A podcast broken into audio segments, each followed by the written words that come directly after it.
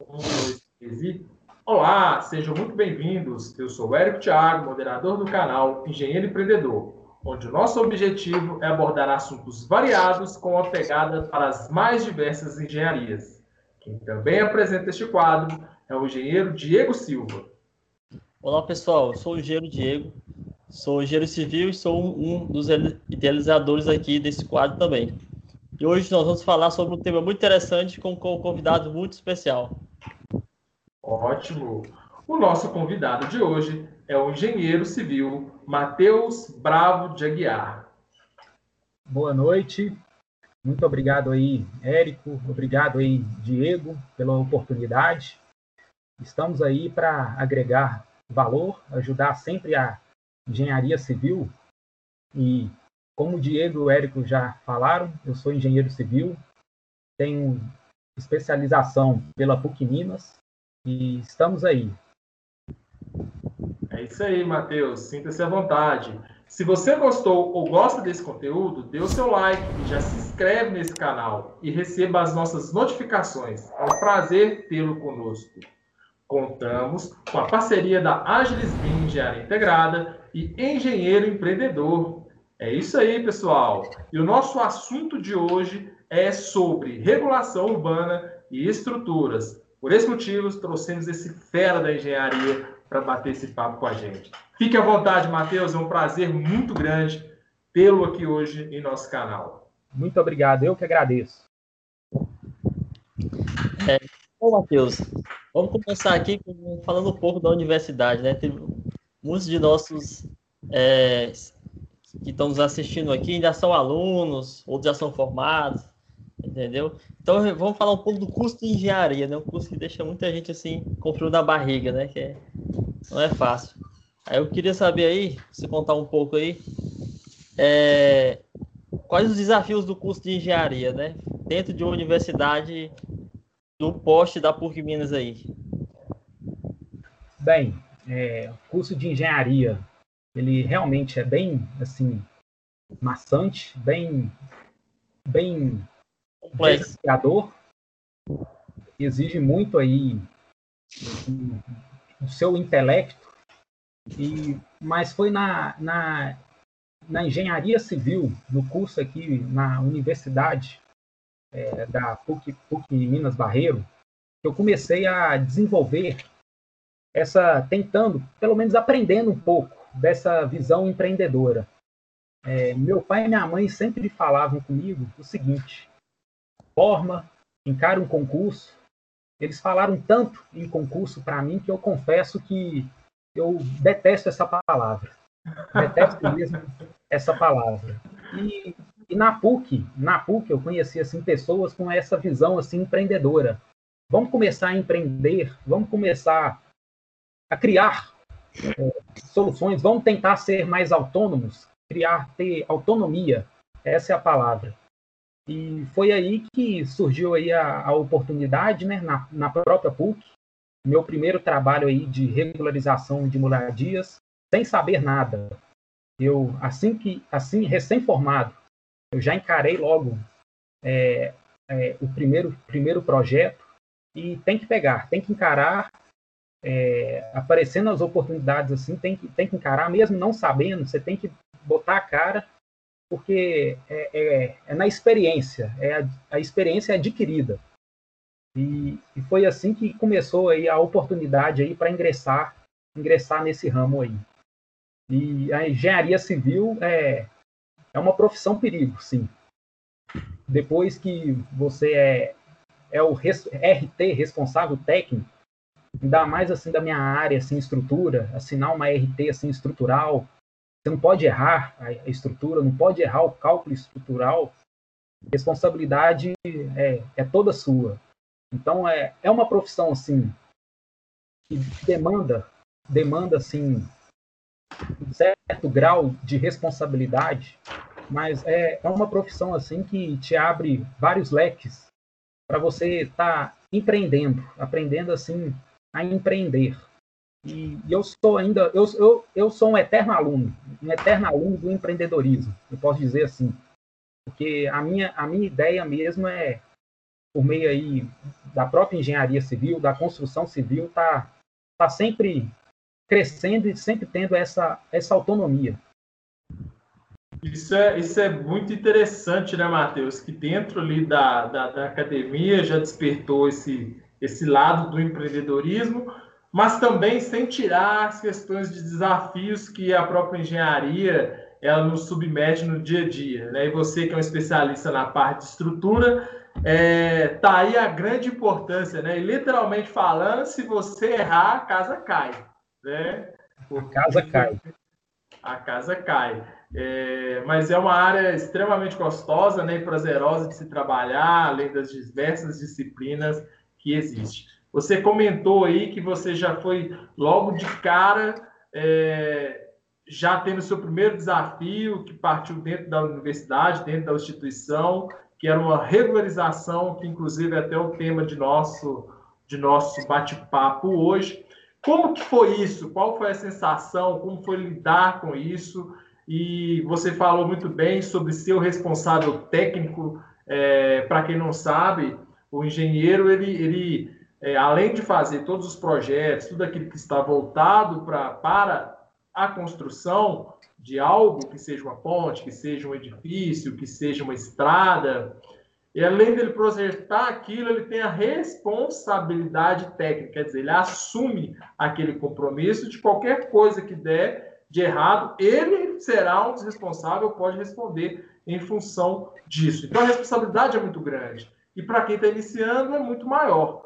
Como que foi esse desafio aí para você? Quais foram os seus receios? Quais foram os seus erros e assim? Conta um pouco para a gente aí. É. O bom da, da, desse ramo, no caso aí da regularização, é que te dá uma pequena brecha para você está cometendo erros. Eu falo, eu falo é o seguinte: é, mexer com órgão público, com órgãos públicos, é, você não pode cometer certos erros, mas você pode assim erros, é, erros assim pequenos e você vai aprendê-los com o tempo. Ele é propício, no caso aí de uma regularização de moradias. Por quê? Por que eu falo isso? Porque você pode estar fazendo uma medida errada aqui, certo? que depois vai ter alguém para te consertar. Num cálculo estrutural, você não pode ter esse erro. Mas no caso aí de uma regularização, que é só questão assim arquitetônica, você vai adquirindo a sua, a sua experiência com o tempo. E esse primeiro projeto que eu peguei é, foi graças aí à, à empresa Júnior. É importante, eu acho bom frisar que é, que é importante você participar de uma empresa júnior durante seu período de, da graduação, porque a empresa júnior, quer queira, quer não, ela te ensina. Te ensina você a ser um líder. O importante é você a ser o líder porque é chefiada por alunos, certo? Alunos assim que não ainda não estão ativos na vida na vida uh, profissional, mas é pegando esses projetos, esses esses pequenos detalhes que vão, vão, vão adquirindo a experiência, a experiência necessária. E esse projeto aí de da regular, a minha primeira regularização, eu, eu tive essa experiência foi foi assim, pegando assim orientação com, com os professores, é, fazendo, aprendendo aí a parte arquitetônica, porque uma coisa que eu aprendi mexendo é, em projeto de regularização porque o arquitetônico que a gente aprende na, na universidade é totalmente diferente do que é cobrado na prática. Na prática, vão, vão cobrar toda a topografia, vão te cobrar é, detalhamento aí, a parte arquitetônica, essa coisa aí que arquiteto gosta. Pena, uhum. linha fina, linha grossa, tudo isso aí, cê, isso aí nada a gente via na, na graduação. Mas na prática, a gente acaba, acaba vendo. São esses erros que, que é importante, assim, no começo a gente cometer para, ao longo, pegando, a, pegando a, a experiência. E foi, foi essa minha experiência que eu tive nesse primeiro projeto meu de, de regularização. Além, é claro, assim, aprender as leis, é, as leis, assim, o plano diretor Dá mais aí Belo Horizonte, saiu recentemente um novo plano diretor. É, as leis aí estão sempre, estão sempre mudando e isso aí interfere no, no nosso trabalho. Então é, é, é importante estar, tá, não ter medo, não ter medo de pegar, certo? Não ter é, o receio de errar, mas sempre tendo a segurança, sempre tendo a precaução. Eu falo que é, que é, que é importante a gente pegar com as experiências dos outros. É, pegar aí projetos antigos que outros já fizeram e, e, tentar aprender, aprender com, com esses profissionais que já estão no ramo há mais tempo, como executar um bom trabalho, entregando sempre assim, sempre eficiência e qualidade, que é importante. Joia, bacana demais. Eu acho que, que a academia em si, ela, ela até aborda, né, Matheus, igual você comentou aí, ela tenta explanar da melhor forma possível aquilo que o mercado exige, mas a gente sabe que a realidade é completamente diferente. E igual você colocou muito bem, que, que quando você pegou o projeto e agora é você que tem que fazer, e aí aqueles pequenos detalhes que dentro da academia talvez ali é, ou não foram passados, mas eu, geralmente assim são passados, mas para nós alunos ou para quem já foi aluno, né? Nós já fomos alunos assim da graduação, falando assim, mas a gente, você comentou também no início, somos eternos alunos, sempre aprendendo, uma especialização, no mestrado, a busca do doutorado também. Mas a gente, muitas das vezes, em função do grande fluxo, a gente acaba passando e aí, na hora que você chega no mercado, você tem que fazer conforme as exigências, as leis, as normas. E aí, onde é que a gente tem que colocar ou aprender como que se faz na realidade, né? Eu acho que, que, que é importante isso, né? Da forma que, que você colocou.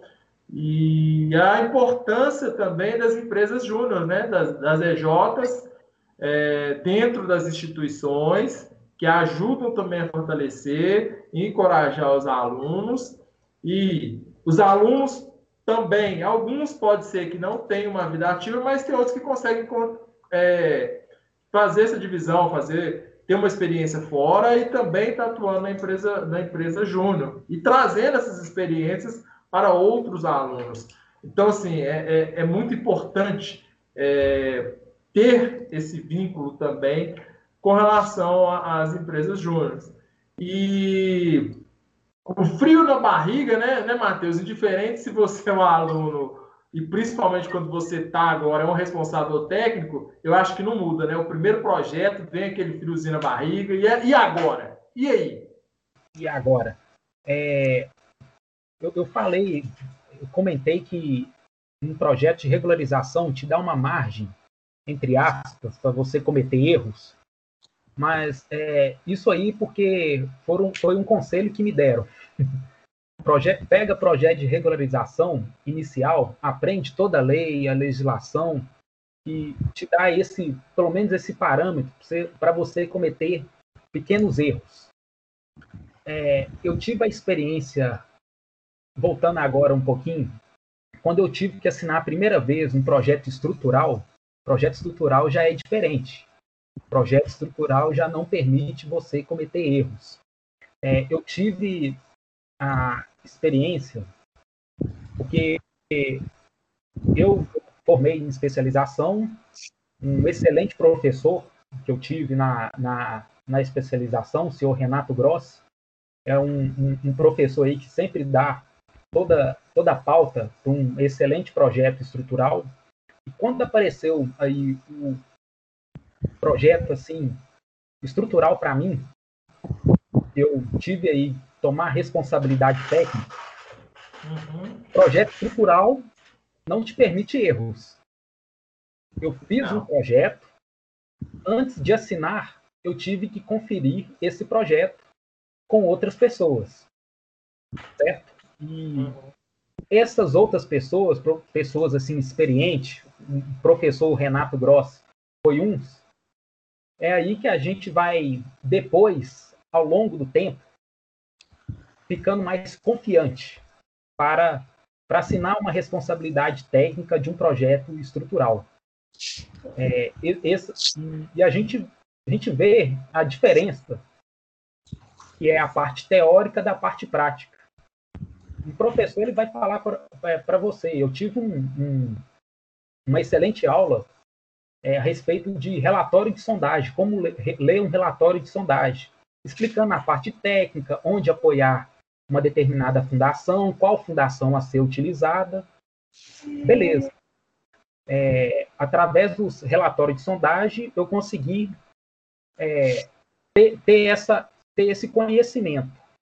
Quando eu fui na prática, tentar executar na prática, a gente sempre conhece pessoas assim que já envolvidas já no ramo há muito tempo. Quando eu mostrei um projeto uma vez, uma experiência que eu tive recente, quando eu mostrei um projeto para um, um, sondador, olha só, uma pessoa que é que é ele é executor de sondagem, ele chegou e falou assim para mim: não executa isso. Isso aqui, teoricamente, está certo. Esse lado aqui, você vai ter uma cota a tanto metro de profundidade. Esse aqui dá para você reduzir. Não faça isso. Não faça isso porque sempre mantenha tudo no mesmo padrão. Por quê? Porque isso aqui no futuro pode acontecer isso. Pode dar esse problema.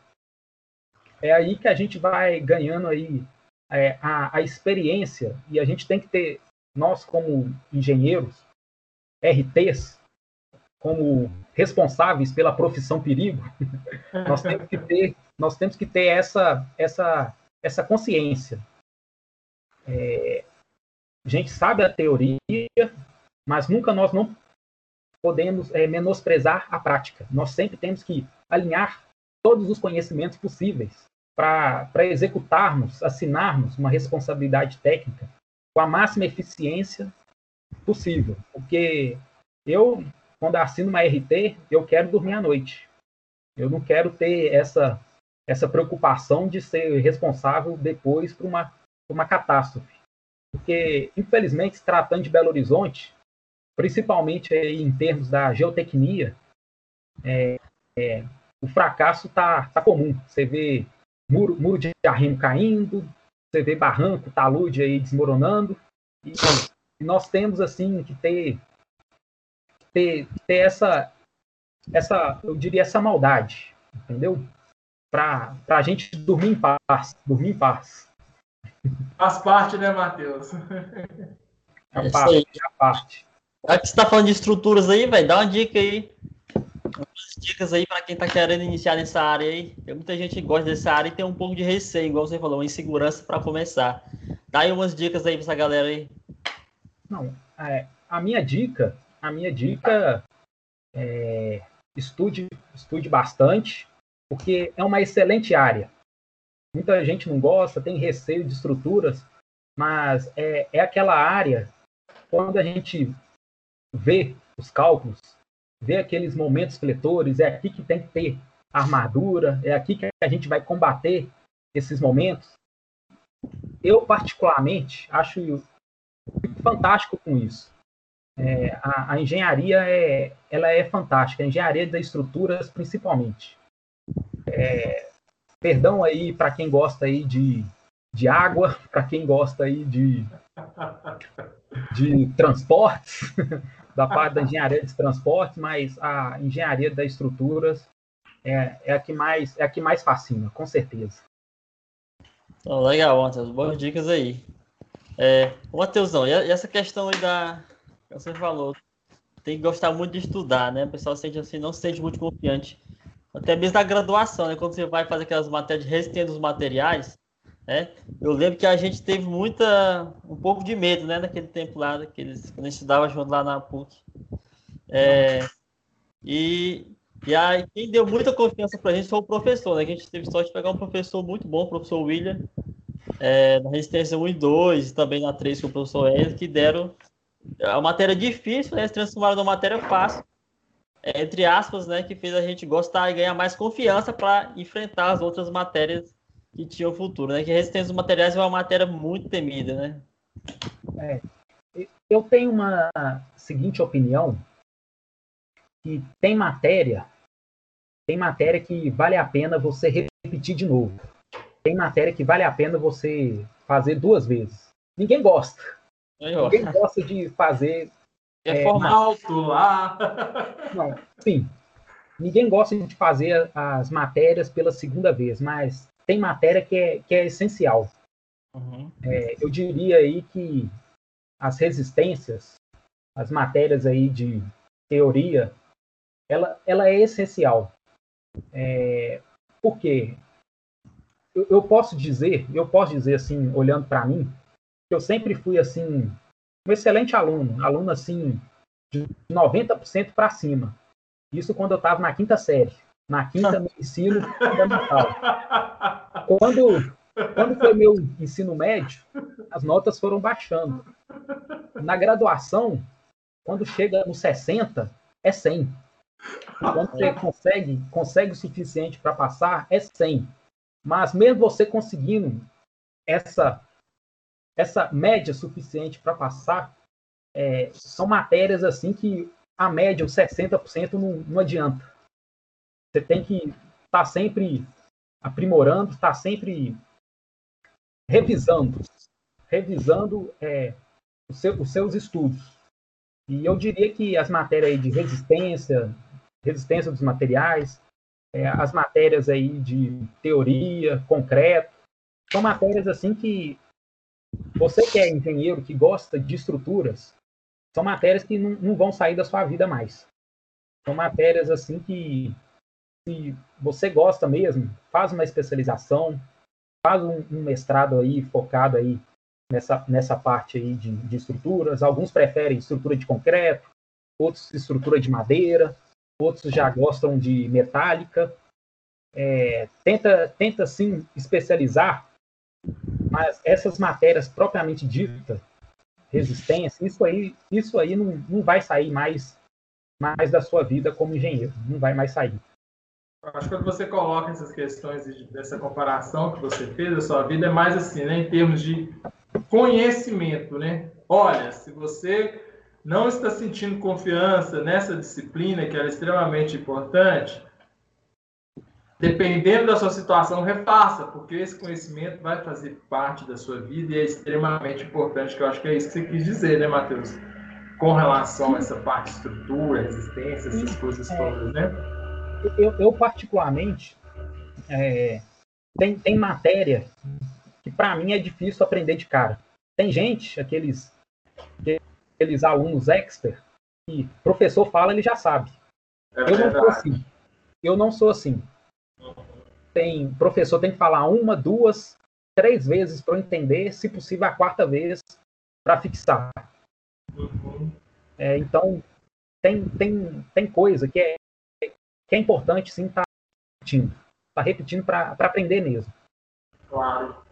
Eu, gente, dá licença, eu estou tomando água, como eu tenho cálculo renal, então eu sei que eu tenho que estar constantemente tomando água, me hidratando, aí o meu copinho aqui é generoso, mas fique à vontade vocês também aí, tá? Porque o espaço aqui é meio descontraído mesmo. Hum. É, é Matheus. E a graduação aí?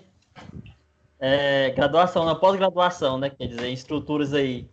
O que foi que você aprendeu de diferente nela, que não. Diferente da, da, das matérias da graduação, né? Uma vez a gente falou lá, uma vez a gente comentou sobre é, projeto de concreto armado, você falou que na graduação aprendeu uma coisa, chegou na prosa era uma coisa bem mais tranquila. É, é, é, aquele negócio, não é, não é que é mais tranquilo, só que o negócio é, é mais focado. Uhum. E a minha pós, ela, eu não tive aquela pressão de estar tá fazendo prova. Só foi um trabalho, mas era um trabalho assim real. É, no caso, a, a minha pós, ela foi focada mesmo em projeto, para fazer projeto, detalhamento, detalhamento de projeto, coisa que na graduação é, ninguém tem essa oportunidade. Não é, não é focado assim para elaborar projeto, fazer projeto estrutural. E a minha pós, ela foi focada, foi focada nisso. Principalmente as, as matérias aí de de estrutura de concreto, concreto armado, né? Estrutura aí de concreto armado e fundação. Foram mais assim focadas assim para para detalhamento, porque o cálculo, o cálculo em si, em estrutura de concreto, de concreto é, ele não muda muito, não muda muito.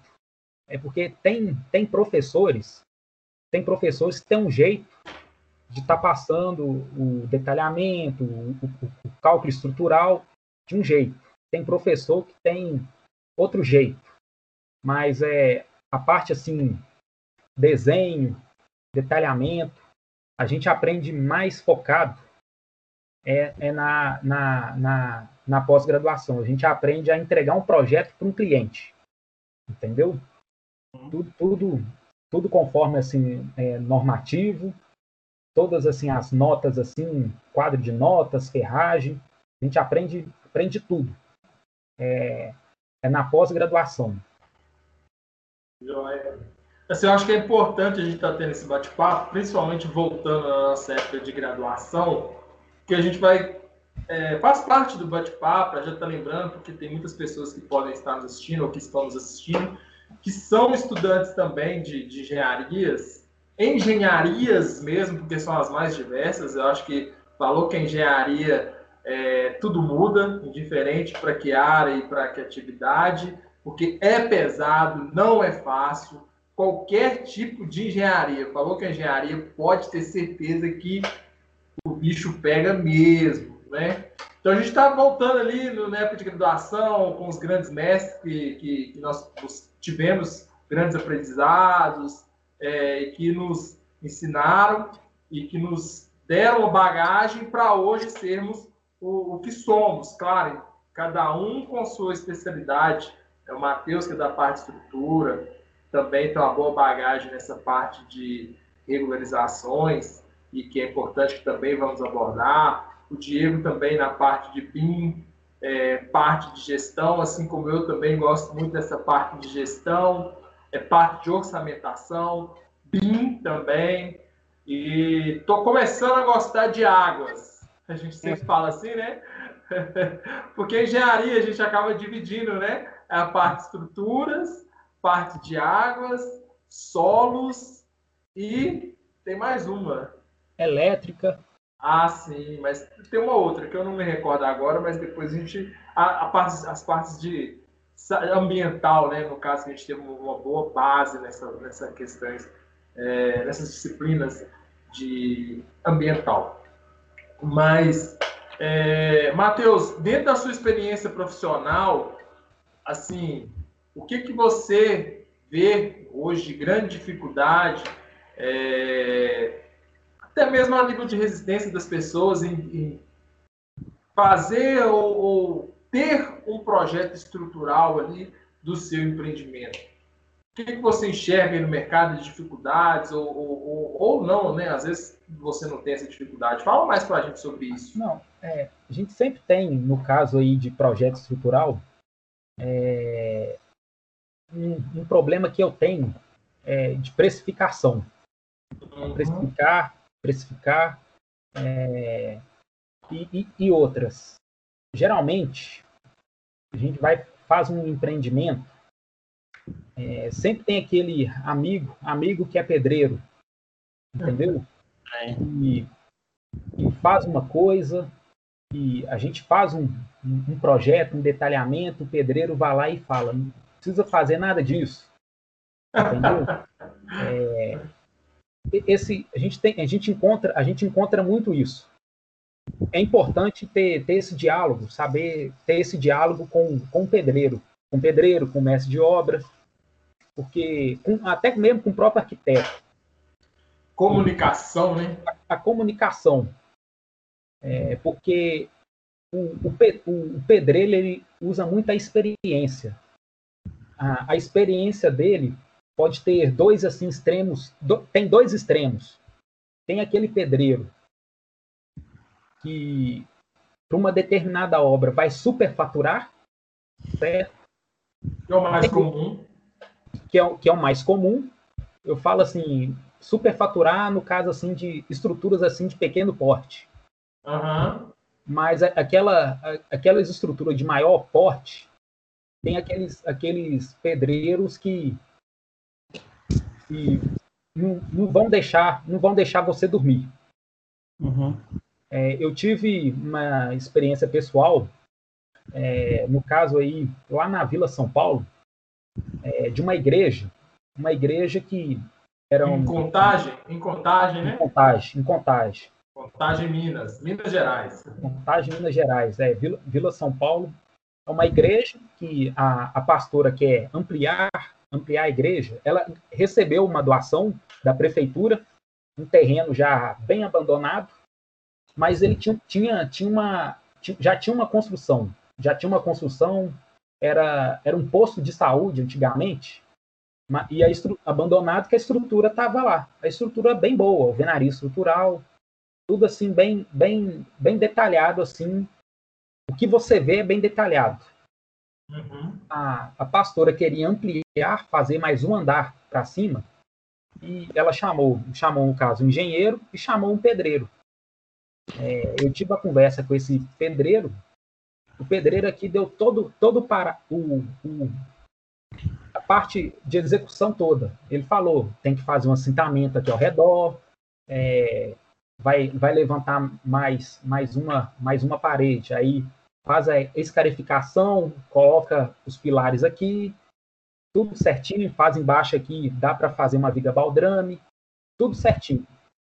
Ele ia executar isso, sendo bem robusto, ok, bem robusto, a estrutura em cima não vai, não vai cair, não vai manter intacta, porém ele deu uma solução para a fundação.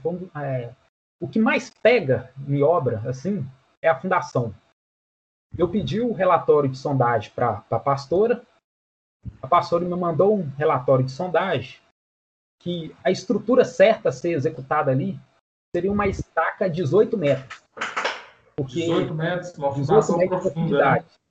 Porque muito, é bem, bem fundo, é nível da água bem superficial, SPT aí bem fraco, o SPT só foi ficar bom mesmo a partir depois dos 18 metros. E eu fiz um projeto, eu fiz um projeto estrutural aí para aguentar aquela estrutura de cima. O pedreiro, ele deu uma solução que ele só colocaria, injetaria um, um concreto a 6 metros de profundidade. Entendeu? É, ele alegou foi o seguinte, ele já tinha feito essa estrutura para o filho dele, do filho dele, e a estrutura manteve intacta. Ok. A estrutura em si ia ficar intacta mesmo. Aquelas vigas é, 20 por 40, aquele, aquele pilar bem, bem armado. É, porém, a parte de, de fundação, que é uma parte mais técnica, ia comprometer a obra como um todo. Entendeu? Por isso, uhum. que, eu, é, por isso que é importante, que é importante ter, ter sempre esse diálogo. A solução executiva dele, excelente. Excelente em termos, em uma parte. Mas é o seguinte, a fundação, a parte técnica tem que ser executada isso. Não pode ser executada aquilo. Entendeu? É, mas dá para ter, dá para ter o diálogo entre o pedreiro e o engenheiro, que outra coisa que tem mais briga é, é arquiteto com, com engenheiro, Arquiteto gosta da curva, engenheiro detesta a curva, engenheiro gosta do quadradão mesmo. A, estrutura interfere na arquitetura, a arquitetura interfere na estrutura. Vice-versa. Sempre tem que ter tem que ter esse diálogo que é, que é propício para ter para ter desentendimento entre entre o engenheiro e os demais os demais trabalhadores dessa obra, entendeu? é uma discussão mais acalorada, né? mas que tende a convergir para algo bom, né? Tende a convergir para um, um, algo bom. Cada um tem a sua visão, entendeu? Claro, claro. Mas é, é, importante, é importante cada um demonstrar a sua visão, Sim. mostrar a e sua visão, demonstrar a sua visão e dentro da engenharia provando se é viável ou não, né? Se é viável é... ou não as discussões ali. Mas o responsável técnico, né, o responsável pelo projeto, o responsável técnico que toma a decisão final, claro, com análises, né? Com análise, sempre, sempre olhando aí. Engenharia é, é a segurança e a economia. Os dois têm que caminhar junto. É lógico que a segurança é mais importante do que a economia, mas por isso que existem as técnicas, diferentes técnicas você vai fazer uma coisa técnica olhando sempre a segurança. Uhum. Mas tem várias possibilidades que tornam viável economicamente, porque a economia economia conta. A economia é extremamente, extremamente importante. Onde que a segurança, a economia, parte técnica, segurança e economia vão caminhar juntas. Sim. Mas sempre segurança em primeiro lugar, sempre, né? Sempre. Claro. Eu não sei se você chegou a, a, Você chegou a pegar algum daqueles projetos da, da nova 381? Da BR 381? Da. Sentido não. ali dessa, dessa nova. É a duplicação que eles estão fazendo, né? Da, da 381. Que, em termos de estruturas que sejam desafiadoras hoje a nível Brasil, praticamente nulo, né, Matheus? Você tem aí conhecimento de alguma é, estrutura hoje que está sendo feita no, a nível Brasil que é de extremamente impacto positivo e que é desafiadora no sentido assim, olha, está se aplicando novas técnicas, novas metodologias, é, estão vindo novos conceitos para a parte de, de, de, estrutura. Você que é atleticano, né, fazendo aí uma comparação com, com futebol, é, o, o, estádio aí que o Atlético Mineiro está construindo, juntamente aí com seus é, mantenedores, vamos dizer assim. É, que eu saiba hoje, o mais próximo da gente é isso, né?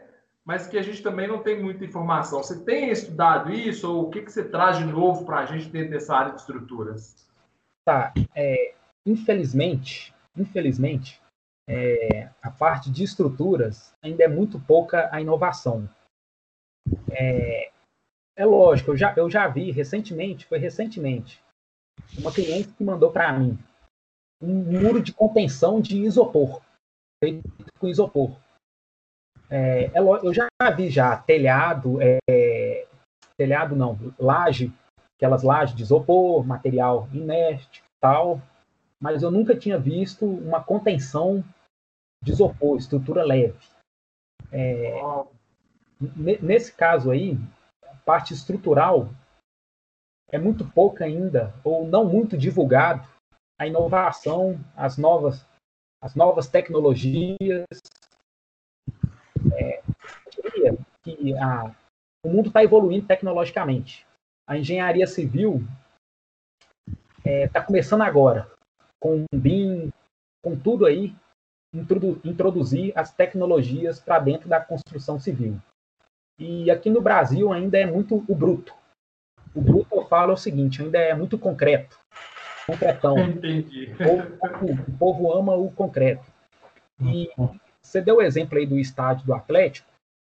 O, o, estádio, o estádio do Atlético ele é, é feito de estrutura mista. Ele vai ser uma estrutura mista.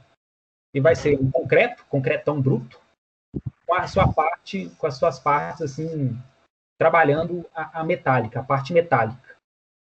Tanto que lá tem, lá tem é, um pilar. Eu vi, eu vi isso porque eu vi em vídeo eles colocando, injetando aí um, pilar, um pilar metálico, e ao redor eles fizeram aí a, a concretagem. Eles vão colocar aí é, o concreto e, e o aço trabalhando junto, como uma estrutura mista. Então é, é, é uma estrutura aí bem bruta. Eles não perdeu essa, não perdeu isso, não perdeu esse concreto com aço. Entendeu? Ainda, ainda o estádio, o estádio do Atlético ainda não, não é não, não é uma inovação. É, é diferente, por exemplo, do, do estádio do Corinthians. Vou falar o estádio do Corinthians porque o estádio do Corinthians deu, deu, deu aqueles problemas, estádio superfaturado, onde que eles fizeram aí até até mármore do Líbano eles colocaram lá. Exportaram mármore do Líbano lá. Então é é, é diferente. Eu não sabia isso para mim, eu, eu, sinceramente não sabia. É, eu sei que teve um acidente lá, né? Parece que morreu uma pessoa, mas em função também do posicionamento da estrutura que foi grandiosa, né? Não, sim, foi, foi uma, é uma estrutura grandiosa e o caso do Corinthians que não foi muito bem projetado, planejado. Foi planejado aí, foi em pouco tempo planejado com uma Copa do Mundo. É, no, no, caso, no caso da, do estádio do Atlético, ele foi, ele é bem planejado. Foi bem planejado porque já, já, já se tinha um projeto, já se estava com a licitação para construir o estádio. Quando eles viram aí esse problema, esse quesito ambiental, eles remodularam o projeto, porque vocês podem ver que tem a mata, lá, lá tem uma mata, vai ter uma mata de preservação permanente lá no estádio do Atlético. Aquela mata, ela não ia ser naquele lado, naquele lado esquerdo. Pegando a BR, a mata está no sentido, sentido esquerdo. Ela ia ser do sentido direito. Está ali Mas mais tem... para o lado da Vispressa, né? Isso, isso. Isso, a mata, não, a mata vai estar tá mais para o outro lado da rua. Ah, sim. Mas ela ia ficar mais para o sentido da Vispressa. Entendeu? Mas teve um problema ambiental e eles tiveram que re reformular o projeto. O estádio que ia ficar numa posição, eles tiveram que inverter para outra, para outra posição. Foi, foi, é uma coisa, foi uma coisa planejada, entendeu? Uhum foi feita ali o EIA, RIMA, né, que é o Estudo Sim. de Impacto Ambiental e o Relatório de Impacto Ambiental, e que caracterizou isso, evidenciou isso, e que muda tudo no projeto. Né? Às vezes você está com um projeto pronto, mas as questões ambientais, que eu acho que tem que ter, são fundamentais para se ter uma, certas observações em função da construção, né? e que tem que ser levado em consideração, sim, porque é importante.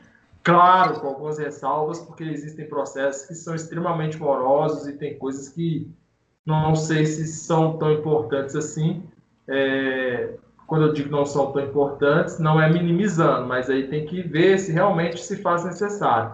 Mas, é, da forma que você falou, então houve um outro planejamento Sim. e uma nova estruturação para estar tá atendendo esse novo, essa nova, esse novo posicionamento, porque muda tudo, né, Matheus? É. Ah. Mas simplesmente pegar e virar ele aqui, tá tudo certo, e é isso. Porque aí você tem cargas, você tem estruturas, é, você falou ali que você está trabalhando com estruturas mistas, aí talvez num ponto de sondagem dê uma diferença, então muda, né? Muda. É... A, a, estrutura, a estrutura em si do estádio assim não mudou, mas a posição a posição acaba que você depois tem que fazer um reprojetar o projeto estrutural, porque talvez assim a parte do centro ia ter mais carga, mas agora mudou, entendeu? A carga toda vai estar vai estar para outro lado. Acontece isso.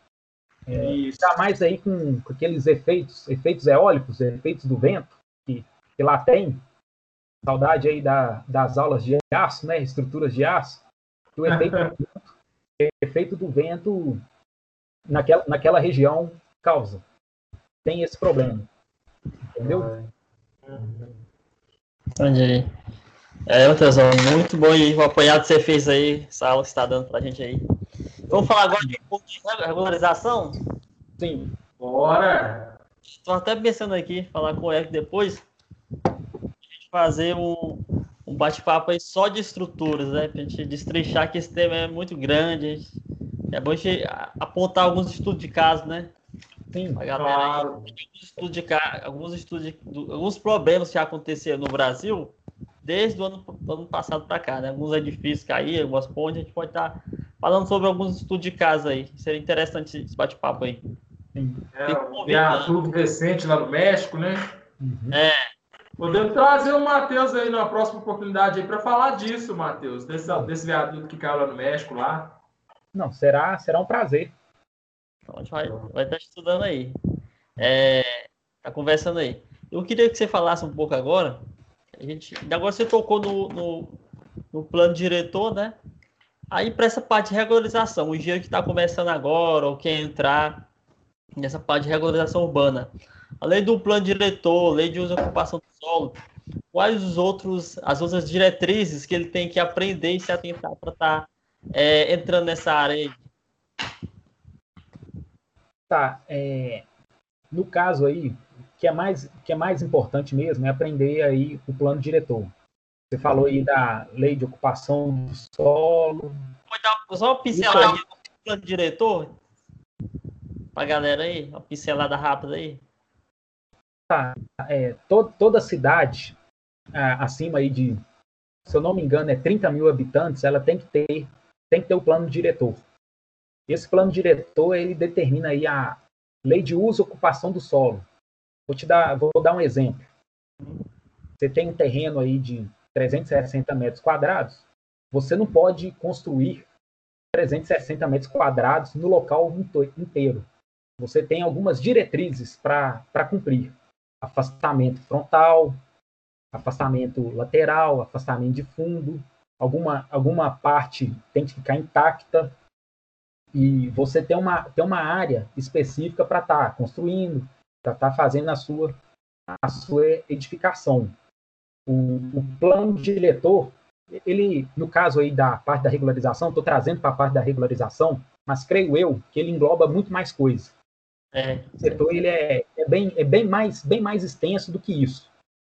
Mas é, é, é trazendo aqui para a parte, pra parte da, da regularização. É, no caso aí da, da, da regularização, o que é desafio para mim, foi desafio para mim, principalmente na, na última vez que eu fiz um projeto aí de regularização, é porque o plano diretor, a nova lei mudou.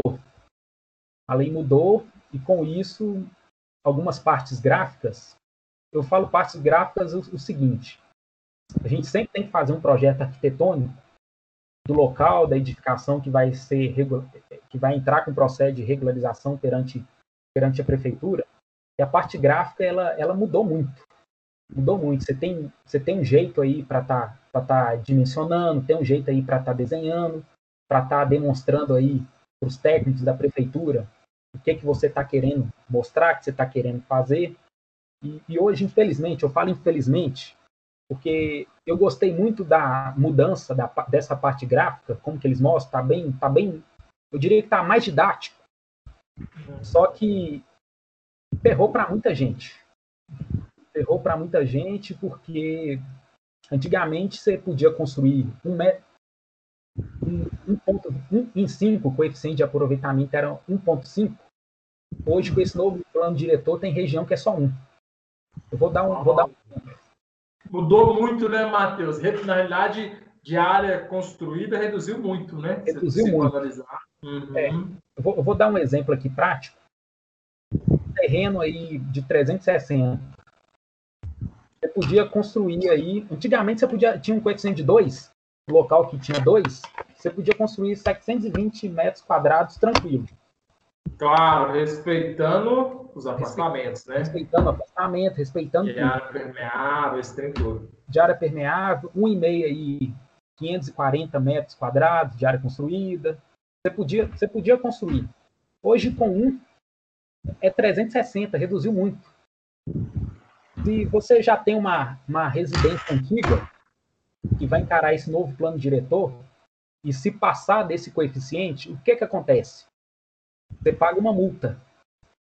É, o, o, caso, o caso de regularização, de regularização antiga, é que a prefeitura, eu vou colocar um termo entre aspas, ela está desburocratizando certas coisas.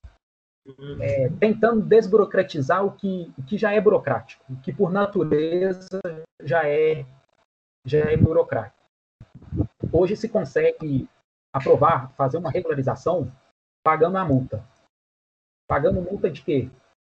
É, afastamento frontal, afastamento lateral, afastamento de fundo, área permeável. É, se um terreno antigo ele não tem isso, é, hoje o proprietário ele só, somente paga a multa, ele já consegue já consegue a sua baixa, já consegue a sua regularização. A baixa é o seguinte: o que, que é a regularização?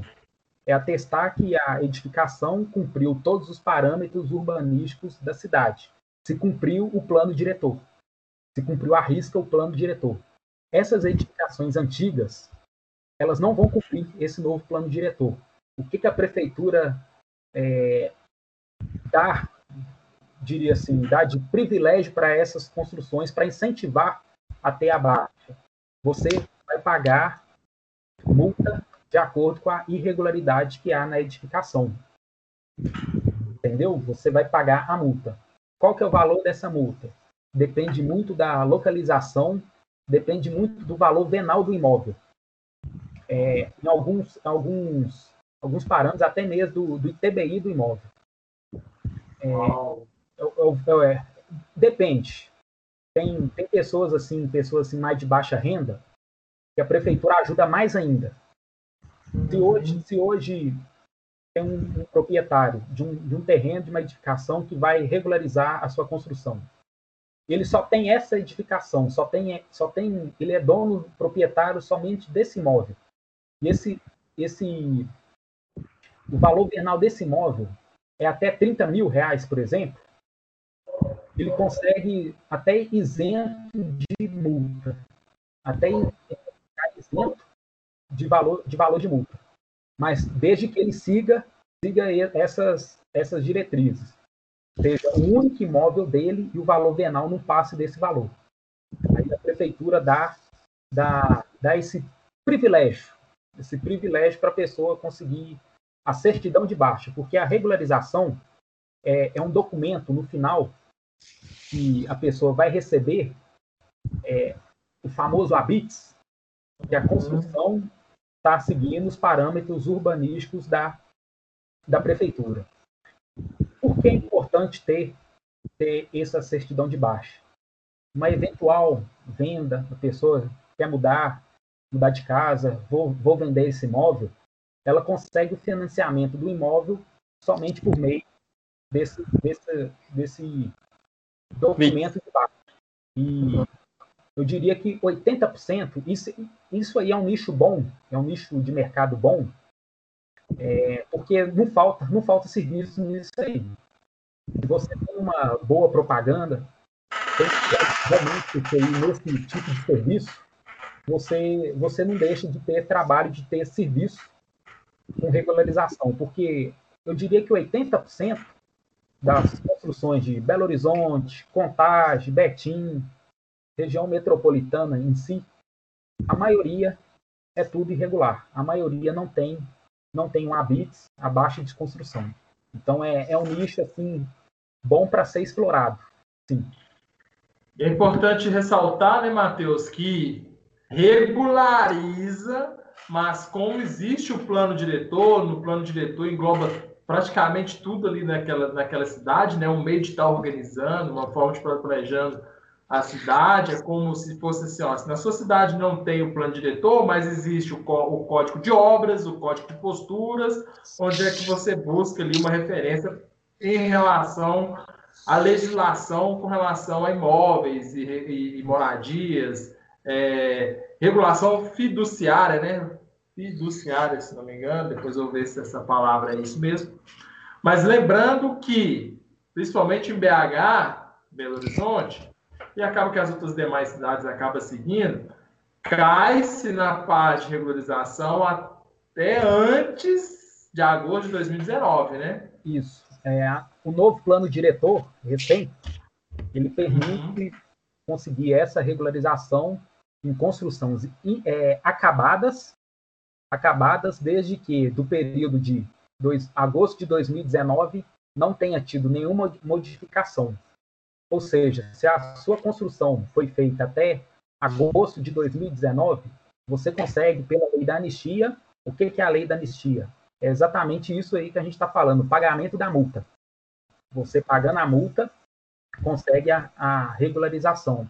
É uma informação é, aqui que, no caso de regularização, é, é, são leis municipais. Uhum. Cada, cada cidade tem, tem a sua. Tem parâmetros que é, que é bem idêntico. É, vou, dar, vou dar um exemplo. Contagem aqui, Belo Horizonte. Parâmetro aí de afastamento frontal, a lateral, é o mesmo. Praticamente é, é o mesmo. A distância exigida é a mesma. Só que é, são leis municipais e acaba um, um serviço tendo, sendo um pouquinho diferente do outro. É, algum, algumas exigências que Belo Horizonte cobra, Contagem não cobra. Outras que Contagem cobra, Belo Horizonte, Belo Horizonte não cobra. É, uma, um, uma vantagem que eu vejo em Belo Horizonte, que Belo Horizonte tem um portal próprio para isso, e meio que digitalizou o processo. Isso é bom. É, isso é muito bom. bom. Isso é bom porque porque deixou, deixou o processo assim mais rápido o envio, é, não tem aquela burocracia de estar tá imprimindo documentação, levando, levando até a prefeitura, coisa que, infelizmente, contágio, contágio, eu, eu diria que todas as cidades da região metropolitana, tirando Belo Horizonte, tirando a própria BH, não tem, não tem isso. Não tem desenvolver esse portal aí, que facilita muito. Lembrando, corrigindo, é regularização fundiária. Regularização fundiária. Olha, que essas questões de moradia e isso tudo, e de normas. E é um mercado muito amplo, né? Igual você falou, e, e enfim, o que você observa quando você chega aí para fazer uma visita técnica e já vai vindo lá, porque com a experiência que você já tem, você já bate o olho e já vai vendo, ó, com esse aqui nós vamos ter problema, esse aqui vai ter que mudar, porque é também um impacto para as pessoas, né, pra, pra, para os clientes, vamos dizer assim, é, ter que mudar muita coisa, né, principalmente porque tange ali a passeio, a fachada frontal ali, normalmente é um dos que mais pega, né, Matheus? É, o passeio principalmente. Uhum. Passeio é, é, Eles têm até uma fiscalização à parte para tratar, pra tratar com passeio. Porque. Boa! Passeio, passeio é. Se tem um. Belo Horizonte, principalmente, assim, é que esse passeio tudo irregular, é, tem que pular, pular degrau para você passar de um passeio para o outro. Uhum. Isso aí é isso aí é totalmente irregular e tem uma forma certa para isso. Tem uma forma certa do passeio para você sair do vizinho para ir para seguir seguir o fluxo. É.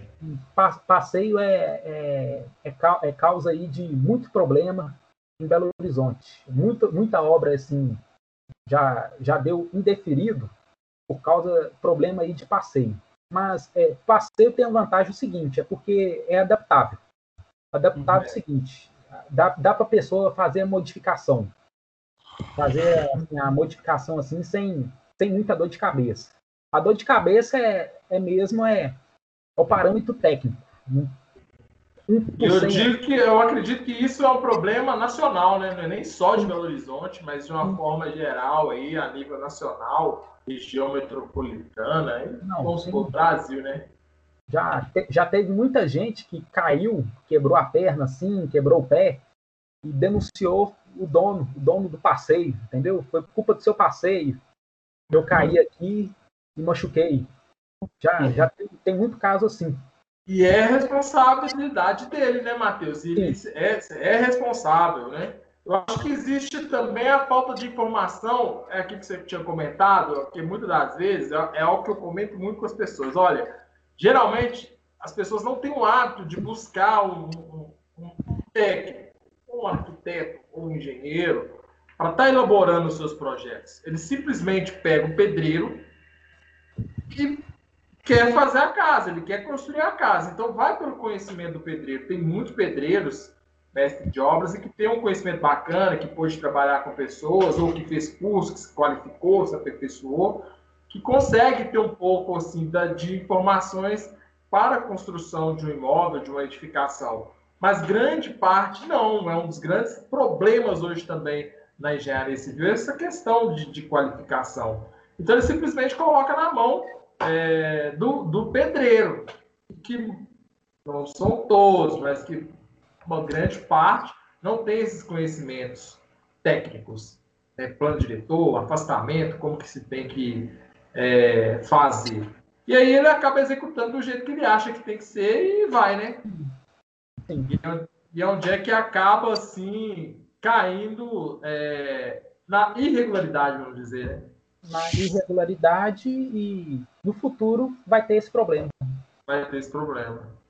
Porque a pessoa pode não preocupar com isso hoje, mas com o passar do tempo, ele vai ter que regularizar, que seja para uma venda, que seja para um, uma partilha de bens familiares, de alguma forma, é, vai ter que ser feito. É. Né? Isso você falou aí de partilha de bens, e o, o que mais tem gente pedindo é, para regularização é problema de inventário. O juiz aí exigiu o inventário. O juiz exigiu a regularização a bits. Entendeu? Pro... é um item do processo todo, né? Que é um, um item de todo o processo. Né? É mais parte jurídica, mas que incomoda também, que tem que ser feito. Tem que ser feito. E uma coisa que, nesse caso, muita gente é, pergunta é, eu consigo esse habits daqui a quatro meses? Eu consigo esse habits daqui a quanto tempo? É, isso aí a gente não se sabe, a gente não sabe. A gente não sabe porque o, o habits em si não é, não é responsabilidade do engenheiro. É responsabilidade, assim, eu falo o seguinte, é, ele não tem o controle do processo. Ele é um processo, assim, da prefeitura, de um, de um órgão, dentro, dentro desse órgão tem, tem sub-órgãos. Uhum. Entendeu? A parte de vistoria, que, que não conhece o examinador do projeto. Entendeu? Uhum. Para passar para o examinador, tem que dar o deferido na parte da documentação. Uhum. Entendeu? São, são, são vários processos, são vários subprocessos dentro de um processo. E que a gente não tem, não tem essa, essa, essa noção de tempo. Eu, eu Como se diz, né? É. O, o, o, engenheiro ele vai fazer tudo aquilo que determina a legislação, vai colocar conforme norma e legislação, mas as avaliações se tornam um processo moroso e que difícil de quantificar em termos de prazos, porque Isso. não depende, né? depende do órgão público da prefeitura avaliar e falar, olha, está ok ou não está ok, eu tenho que corrigir isso, ou tenho que corrigir aquilo. E é um dos gargalos que a gente tem também, né? É, é, é, um, é um dos gargalos. E que acaba, muitas vezes, aí gerando trabalho, retrabalho, porque documentação, documentação, o projeto arquitetônico, assinatura das RTs, isso tudo é responsabilidade nossa como engenheiro. Só que quem vai analisar a documentação é um, quem vai analisar o projeto é outro, quem vai fazer a vistoria não é nem o examinador do projeto, é outro. Entendeu? Aí o, o, o ruim da, da, da regularização é isso. Eu diria assim, que, o que pesa na regularização é isso. Mas o que traz aí de que eu vejo aí de ponto positivo, que a pessoa assim experiente já tem já tem a experiência, ela já sabe qual serviço que é e já sabe como montar montar a sua sua prancha, entendeu? Aí acaba sendo um ela acaba sendo um serviço assim bem, bem mais rápido no caso aí do serviço do, do, do engenheiro propriamente dito do que o serviço da, da própria prefeitura. E a prefeitura ela torna, torna o serviço moroso. O setor de documentação pode demorar uns dois meses para entregar, para encaminhar para o setor, para dar o aval para o setor de exame analisar os projetos. O setor de exame dos projetos demora não sei quanto tempo para dar a primeira resposta. Depois eles dão a primeira resposta, pede uma, uma correção, você tem um prazo aí para entregar essas correções, depois o, o, outro, outro aval, eles demoram mais não sei quanto tempo.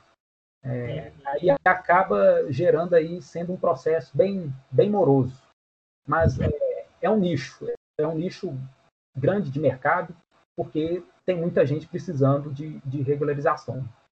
A gente vê que a prefeitura tem se esforçado, né? Porque eu acho que é sempre as prefeituras das, das grandes capitais é que puxam, né? Que alavancam isso a maioria das vezes. Claro que tem outras cidades também, ou que fazem parte de regiões metropolitanas, outros de interior, que também são destaques.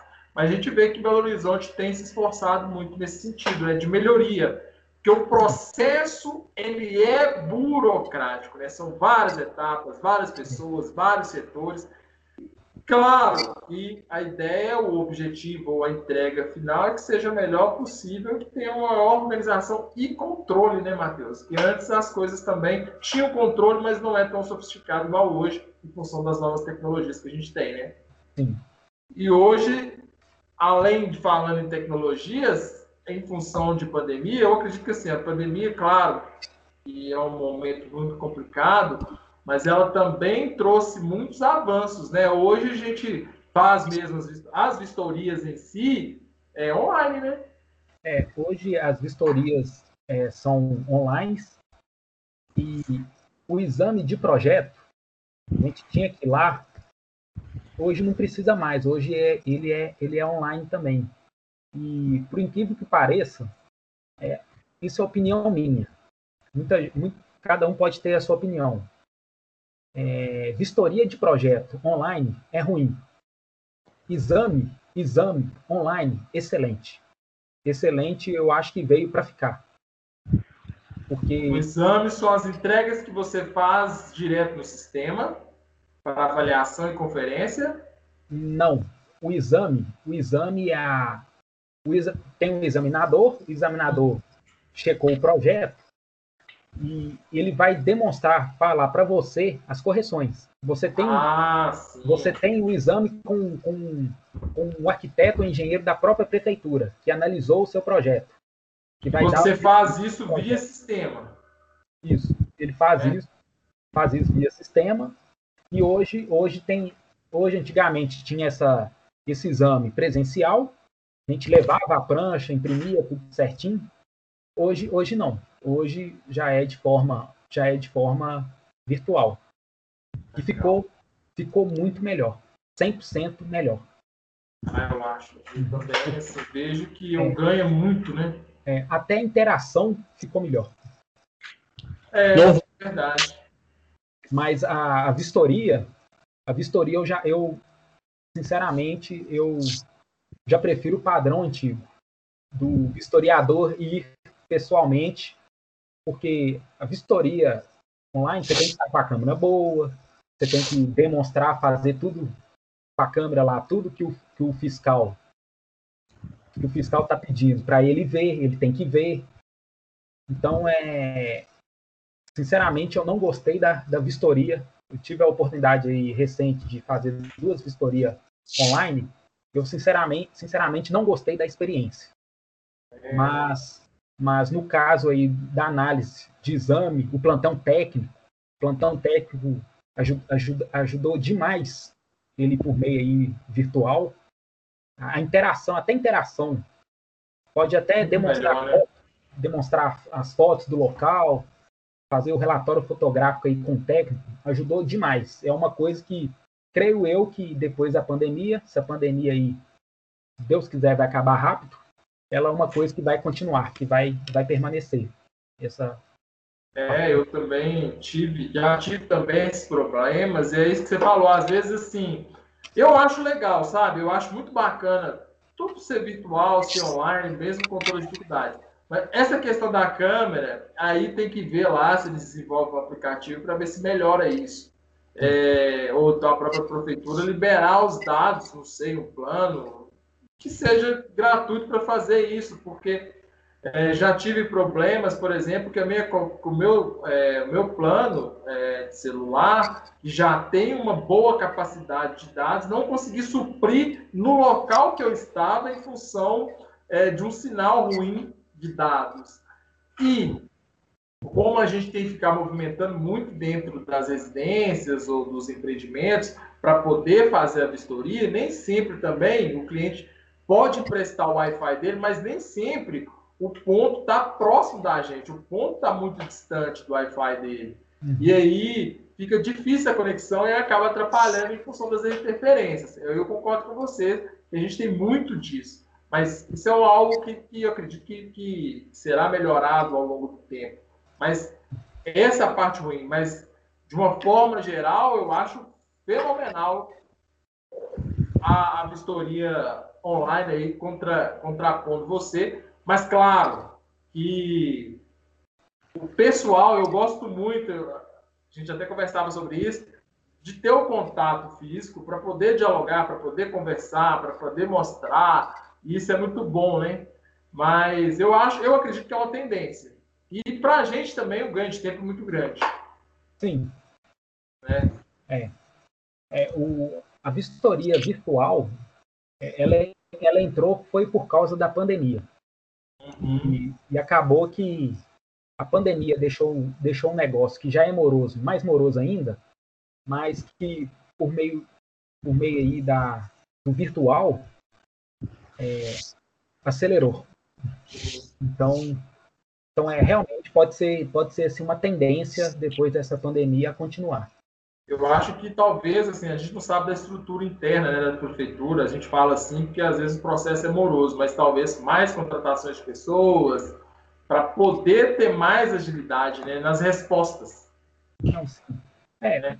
tem, tem, tem coisa que eu vejo o seguinte: a parte de departamento de documentação, de análise documental, ele tem que analisar um tanto de documento. Entendeu? Conferir o preenchimento, o nome das pessoas, tudo certinho. De, demandam mais tempo. Uhum. Aparece muito projeto para um, uma pessoa só, é, é, lógico que vai ser muito mais moroso do que é. é então, sim, eu vejo aí contratar mais pessoas, melhorar aí o sistema você já teve problema, por exemplo, você vai, chega no lugar, você pode pedir a planta se já foi aprovada, né? Diferente aí dos anos passados, mas você tem acesso a isso, não fisicamente, porque às vezes a pessoa não tem o desenho ali, né, os gráficos ali na mão, mas você pode estar pedindo para a prefeitura. E você já teve dificuldade de, de fazer a solicitação, que é morosa, pedem 30 dias para poder te entregar. E quando entregam não é o projeto que você solicitou? Isso com todas as informações corretas? Já aconteceu isso com você? Aconteceu. Aconteceu. É, aconteceu, por incrível que pareça, aconteceu isso foi ontem. Ontem comigo. É, eu solicitei uma cópia. O, o pedir, pedir para a prefeitura a cópia, cópia de um projeto não é complicado. Eles têm um e-mail próprio para isso. Só que aí eles pedem uns 30 dias para estar tá enviando. Eu tive esse, eu tive esse problema da, de eu pedir um determinado projeto e chegar, chegar outro. É, outro, assim, de um bairro, de um bairro próximo. Eu pedi um projeto aqui de um condomínio no Barreiro, chegou, foi de, de, de outro prédio do, do bairro do Jatobá. Então eu, eu, tive, eu tive esse problema e para sanar, para sanar, para explicar para eles lá que foi mandado, foi mandado errado, é, é, do, é do condomínio tal, são outros 30 dias. Porque eles, eles mesmos eles mesmos falam lá, eles mesmo assim mandam um e-mail retornando, falando que o e-mail tá, foi para fila. Ou seja, é, muito, é muitos e-mails que eles recebem, que eles recebem durante um dia, pedindo gente assim, pedindo projeto, pedindo a cópia de projeto assim aprovado. Hoje eles, eles disponibilizam a planta de forma digital, mas é aquelas plantas assim. Eu quero uma residência que foi aprovado lá na década de 80. Eles vão mandar a planta que foi aprovada na década de 80. Talvez aí a gente nem vê direito. Não vai estar tão nítida, né? Não vai estar tão nítido, vai ter, vai ter cota faltante. E, e a cópia do projeto é importante, porque para conseguir alvará, é, novo alvará, a pessoa já tem um projeto aprovado, já tem a casa dela aprovada, mas ela quer fazer uma ampliação, precisa de um alvará. É, então, ela precisa da cópia do projeto aprovado para ver onde que vai ter essa mudança é, num projeto aí de parcelamento de solo. O projeto muito aí é, outro, outro nicho é diferente de regularização, acaba sendo uma regularização, mas o parcelamento de solo é, é, é outro problema aqui em Belo Horizonte. Antigamente eles aprovavam um lote, um lote, só que tinha, do, do, tinha dois moradores e um fazia divisão do lote. Só que talvez em cartório eles regularizavam como dois lotes, mas perante a prefeitura está aprovado como lote só. Nossa. Com, com, dois, com dois, dois IPTUs diferentes, mas tá, é um lote só. Em Belo Horizonte tem muito isso. Tem muito isso. Eu, Matheus, eu vou te pedir uma pausazinha. Nós vamos voltar no próximo bloco, para a gente não perder essa linha que aí você entra nesse assunto de parcelamento solo, que eu acho que também é muito abrangente e faz parte também dessa parte de regularização. Só uma pequena pausa para a gente tomar uma água, dar uma relaxada, e a gente volta no segundo bloco aí, com tudo em parte de parcelamento, você aí dando uma aula aí, como sempre, para a gente. Pode ser? Pode ser, Diego? Pode ser. Pode ser. Então, fechou. Olá, voltamos do, para o nosso segundo bloco e nosso segundo e último bloco de hoje com o engenheiro Matheus Bravo e o engenheiro Diego Silva. É, no bloco passado, paramos na parte de parcelamento de solos. Gostaria que você pudesse, se você pudesse, Matheus, voltar um pouquinho que você comentou e daí dando a sequência para a gente, para a gente finalizar e fechar com chave de ouro. É com você. Ok. O parcelamento de solo é, é outro nicho aí bom aí também, é, porque ele, ele acaba sendo uma regularização, só que é, é, é um processo diferente. É, o parcelamento, antigamente, tinha muito isso da pessoa comprar, fazer esses loteamentos, 360 metros quadrados, ou até maior do que os 360, ter dois moradores. Cada morador aí é, fazer a divisão por conta própria do, do terreno. E, e tinha muito isso. Fazia essa divisão, depois vendia para um, vendia para outro. E, e acontecia que o lote era separado fisicamente, até mesmo em cartório, perante uhum. cartório. Cada um também tinha o seu IPTU, mas perante a prefeitura era considerado um lote só. Uhum. Não era uhum. considerado considerado assim, cada um com seu lote. Era um lote só, tendo duas edificações, tendo dois moradores. E, e Belo Horizonte, Belo Horizonte está cheio, tá cheio disso. É, por que, que é importante o, o, parcelamento nesse caso? Muita gente acha que não, tem é, é uma coisa assim meio que desnecessária, mas a principal é, a, o principal benefício que eu vejo, isso é opinião minha, que eu vejo no parcelamento solo, é porque um parcelamento solo ele pode valorizar em 30% o seu, seu imóvel. Porque, oh, porque, porque ele é só seu. Um, uma regularização valoriza muito um, um imóvel. Um habite, ele vai valorizar o seu imóvel, você vai vender ele por um preço X, você vai vender ele por X mais um pouquinho a mais. Você consegue vender ele por X mais um preço a mais. Traz valorização, né? Traz uma valorização. Tem, tem, muito, tem muitos casos que a prefeitura exige, além do, do ABITS, exige o parcelamento. Principalmente aí em caso, em caso de venda. Porque antigamente existia muito isso. A pessoa comprava um lote, mas não comprava um lote. Comprava assim 12% de um lote, ou 50% desse lote. Entendeu? Uhum. Quando ela uhum. faz o parcelamento, agora é 100% do lote dela. Ah, entendeu? Entendi, entendi. É, aí o parcelamento acaba sendo sim, sim uma vantagem. E o que mais pega, o que mais pega a gente conseguir o parcelamento é, é problema de cartório. Problema cartório, o cartório é outro mundo à parte. o cartório é, é, é, outra, é outra burocracia que existe. O cartório pode falar uma coisa, a prefeitura fala, fala outra. É, mas para processos da, da prefeitura, é necessário você estar tá, é, você tá regular com o cartório. E, e, acaba, acaba acontecendo muito, muito isso. Não se conversam, mas estão, mas, mas um depende do outro. Né? É tipo assim. Isso, isso. É, é mais a prefeitura que depende do cartório. Uhum. É, um projeto de parcelamento, uma, uma regularização, geralmente a prefeitura, isso é, geralmente, não é, não é sempre, mas em grandes casos, a prefeitura exige é, a sua matrícula atualizada, a matrícula, o seu registro, seu registro atualizado. E, e é no cartório. E é no cartório. Aí o cartório cartório não, não tem, a, por exemplo, a planta aprovação registrado. tem gente que tem, tem muito, muito caso aí da, da pessoa ter invadido, ter feito loteamento e ter entrado, morado lá. Aí quer, quer fazer regularização, mas antes precisa entrar um processo, por exemplo, de uso campeão, porque não está não tá, não tá averbado, não está registrado o seu loteamento em cartório. Entendeu? Aí, aí acontece muito, muito esses problemas. Aí é, é sempre recomendável. É sempre recomendado.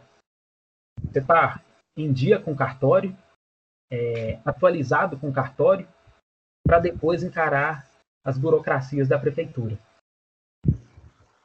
E isso, isso, é, isso pode ser um empecilho para muita gente, mas a longo prazo é, é um benefício. É um benefício porque você vai ter um imóvel mais valorizado, certo? Sem depender de ninguém. Ele é seu agora. Boa. Vai ter um ganho, né? Vai ter um ganho. Boa. Boa dica. Outra e essa questão aí, eu acho que era bom no finalzinho agora a gente abordar um, um caso complexo. Você já. O mais complexo você já teve nessa, nessa, nessa trajetória aí de regularização aí. Contando um caso aí, o um estudo de caso aí pra gente aí. Tá. Case de sucesso. Isso. É, o caso, o caso mais assim complexo que eu já tive, é, no caso de regularização, foi, foi de um, um cliente lá no bairro Diamante, Diamante, pé da região do, do Barreiro. Belo Horizonte. Belo Horizonte. E foi construída assim. É o, ter, o termo da palavra. Foi feita uma gambiarra. Uhum. É, sem sombra de dúvida, foi feita uma gambiarra. Onde que o proprietário construiu. Tinha a casa dele, um andar, um andar térreo. Ele construiu mais dois andares. Mais dois andares e fez exatamente tudo tudo que a prefeitura pede para não fazer, ele fez. Construiu, construiu nos fundos, sem nenhum espaçamento, construiu nas duas laterais, nas duas divisas, é, acima da altura permitida, certo? Com a garagem passando dele, do, passando é, do muro de divisa dele, com uma calha voltada totalmente para a rua, isso aí, isso é irregular, e sem área permeável. Sem área permeável ainda. Além de que o acesso, o acesso da escada não tem corrimão. Então, é, então foi, foi um caso assim, foi um caso assim que, entre aspas, ele é bem complexo porque exige maior meu trabalho, porque eu tenho que declarar toda, toda essa irregularidade. Mas é um caso assim que, que a prefeitura, como que é construção assim antiga também, a prefeitura acaba acaba aceitando. Acaba aceitando, assim, o pagamento da multa, todo aquele processo, e acaba, assim, apesar da gambiarra, a prefeitura aceita, aceita depois, no final, a regularização. É, eu tive um caso também, de, esse foi um caso de parcelamento. Foi lá no bairro Esplanada, Esplanada em Belo Horizonte, é, que são dois, assim, parentes que moravam no mesmo lote, e que estavam querendo fazer fazer a, o parcelamento, cada um ficando agora ficando agora com o seu lote. Só que é o seguinte, esse esse só teve uma matrícula e um registro. Uma matrícula e um IPTU. Um IPTU para uma região toda. Um dos lotes era aquele lote assim, lote misto, é, residência mista, e tinha, é, além da empresa, da empresa de um dos parentes era onde que ele morava também. E o outro lote uhum. era sua casa. Uhum. Quando foi fazer o parcelamento, conseguiu tudo certinho, o trânsito da prefeitura, o lote de 360, cada um ficou com 180, tudo certinho. Porém, é, a prefeitura exigiu o pagamento de ITBI. Cada um valorizou o seu, mas exigiu o pagamento de ITBI. Por que exigiu o pagamento de ITBI? Porque Agora, no caso aí, ia ter a transferência de imóvel. Era um morador só. Não era nenhum dos dois. Os dois proprietários nem era nem nem estava registrado o nome deles como proprietários. Eles conseguiram o parcelamento. agora eles vão ter que pagar, cada um vai ter que pagar o seu ITBI, porque, porque agora um é o dono de um lote, esse aqui é um dono de um outro lote. Então. Só para ficar claro, Matheus, o que é o ITBI? Tá, é imposto de é, transmissão de bens de imóveis. É, quando você vai fazer a, a transferir transferir um imóvel para alguém, você tem que pagar o valor do ITBI, que geralmente tem casos que até entre 7%, 7% eu já vi até 10% do valor do imóvel. É, acaba sendo um valor meio que inviável em muitos casos. No caso desses meus clientes, foi até, até viável. É, a região assim, valorizou, valorizou muito para os dois, mas eles pagaram um TBI aí, caro. É, é, né? é. Um, um, outro caso também que eu, que eu já vi também, é, lá da região do Mineirão, região assim que com, com, com nome problema jurídico. A região, a própria região já tem um, um problema jurídico, porque o bairro chama Mineirão, é conhecido Mineirão popularmente, só que eles chamam Independência. E, ah, e esse, uma esse, sessão lá e foi identificada como Mineirão. É isso, mas só que ele é, ele é Independência. Só que já teve uma época que ele foi Mineirão. Mudou o bairro, o nome do bairro já mudou, mudou. Eles mudaram o nome ah, do bairro. É, e, a proprietária lá, ela queria fazer é, um, um, processo aí de alvará em 12% do lote, 12,5% do lote. Só que ela, ela precisava aí, no caso aí, ela tinha que ver o registro. Uhum. Lá, tem, lá tem um registro, não tem nada é, averbado, nada, nada que identifica um lote. E esse lote foi aprovado pela prefeitura. Só que não é registrado, não é registrado em cartório, não, é, não tem a, o seu registro em, em, em, cartório. Aí acaba, acaba sendo aquele círculo. Ela tem que registrar o, o imóvel perante cartório. O cartório fala que não tem como sabe, fazer isso porque não tem localização do lote. Não sabe nada de origem do lote. Aí a solução é o quê? Entrar com aquele processo de uso campeão, precisando de advogado tal, para entrar, entrar com lote. Aí, para depois a proprietária conseguir o parcelamento, para depois ela conseguir a regularização. Mas o caso dela, como que é um, um alvará, ela não vai conseguir regularizar, mas é, ela precisa de um alvará para terminar de concluir a obra dela, ela conseguiu meio que se isentar. Mas é, é, um, é um caso bem complexo. Esse aí é um caso bem complexo. Resumidamente, ela vai ter que pegar e fazer tudo que não foi feito lá atrás, caiu para ela resolver e acaba que todo mundo vai ter envolvido no meio ali, né? É, os donos dos lotes todos, eles estão estão meio que envolvidos, porque se ela quiser regularizar, hoje, hoje a prefeitura é o seguinte: antigamente era conhecido como proprietário. Todos os proprietários tinham que assinar, tinham que estar em aval. Hoje, são, hoje eles não usam o termo mais, mais proprietário, eles usam, eles usam o termo requerente. E o requerente, o requerente pode ser qualquer um. Qualquer um, assim, entre aspas. Eu posso ser o requerente, desde que eu tenha um aval de um dos proprietários. Uhum. Entendeu? Entendi. Então, é, isso aí a prefeitura facilitou. Mas, nesse caso específico, é, é, é burocrático. É burocrático porque envolve, envolve cartório, envolve, envolve parcelamento, envolve alvará, depois, se quiser entrar com processo de regularização, envolve, envolve muita coisa. Prefeitura, Como se diz, é burocrático, mas nós fazemos de bom grado, com qualidade, com eficiência e com comprometimento. Precisou, pode nos procurar, né, Matheus? Comprometimento. Ou seja, nós, como engenheiros, precisamos também ter a parte da legislação. Precisamos saber tudo de legislação. Engenheiro é, é, é a profissão mais completa, engenheiro civil. Porque Joia. engenheiro civil, ele pode ser arquiteto, ele pode ser e pode ser engenheiro elétrico, pode ser engenheiro hidráulico, pode ser engenheiro estrutural, pode ser engenheiro geotécnico. Ele pode fazer o projeto arquitetônico, pode ser o engenheiro eletricista e pode ser todos esses. E, é muito amplo, né? É, e, e, conhece um ramo específico da advocacia. um pouco de direito, né? Um pouco de direito. Então é.